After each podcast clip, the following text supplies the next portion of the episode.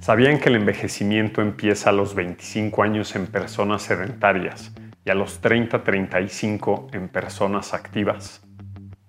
Soy Nicolás Mediterán y estamos en Nutrición en 5. Y hoy les voy a platicar de envejecimiento exitoso.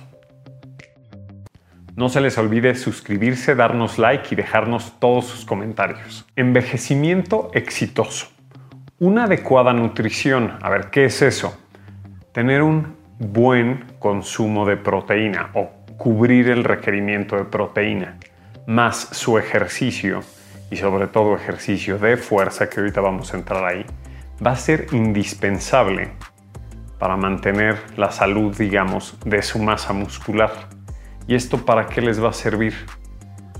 Para que se mantengan independientes, es decir, que puedan salir, caminar, levantarse de una silla, ir al súper, viajar, cargar sus maletas, evitar el uso a lo mejor como de bastón, andadera. Entonces, realmente nos interesa muchísimo este tema.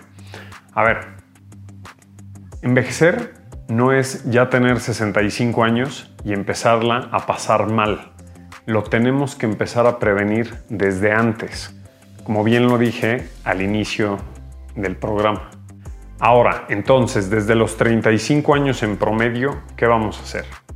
Nos vamos a preocupar porque en las tres comidas principales de entrada haya proteína. O sea, carne, pollo, pescado, huevo, jamón, queso, yogurt. Estos son alimentos que nos aportan proteína y que comerlos en las tres comidas principales nos ayuda a cubrir el requerimiento. Si acabaron esas cenas de pan y café, o sea, realmente comer proteína va a ser indispensable. Segundo, quiero, necesito que hagan ejercicio de fuerza. Entonces, hacer bici con resistencia no es hacer fuerza. Caminar en una subida no es hacer fuerza. Necesito que hagan ligas, pesas, yoga, pilates, TRX. Recuerden que, que nadar tampoco es fuerza.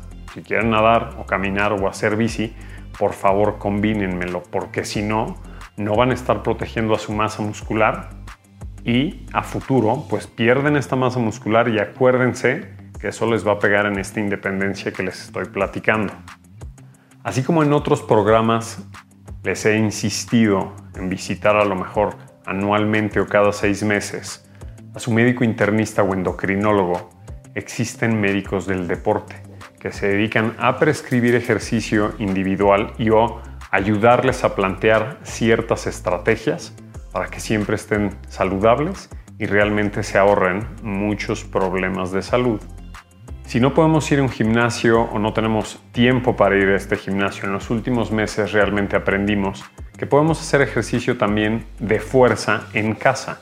Podemos hacer lagartijas, podemos hacer sentadillas, podemos hacer TRX y todo esto se puede adaptar a que logren hacer ejercicio de fuerza 3 a 4 días a la semana y se van a estar ahorrando muchos problemas de salud a futuro. Y por último, a cualquier edad recuerden evitar el sedentarismo. Entonces, si están mucho tiempo sentados, por favor procuren caminar dos a tres veces al día extra, momentos o pausas de 10 minutos. Si no lo están logrando, pues por favor levántense de su silla, de su escritorio cada hora o cada, cada dos horas, dos a tres minutos. Y si no, también podrían hacer sentadillas. Sí, como lo acabo de decir, cada dos, tres horas levantarse, hacer 10 a 15 sentadillas al lado de su escritorio y después regresar a trabajar. Son pequeños detalles que al final les van a hacer la diferencia para mantener su salud y mantenerse también independientes. Espero les haya gustado y les sea útil esta información.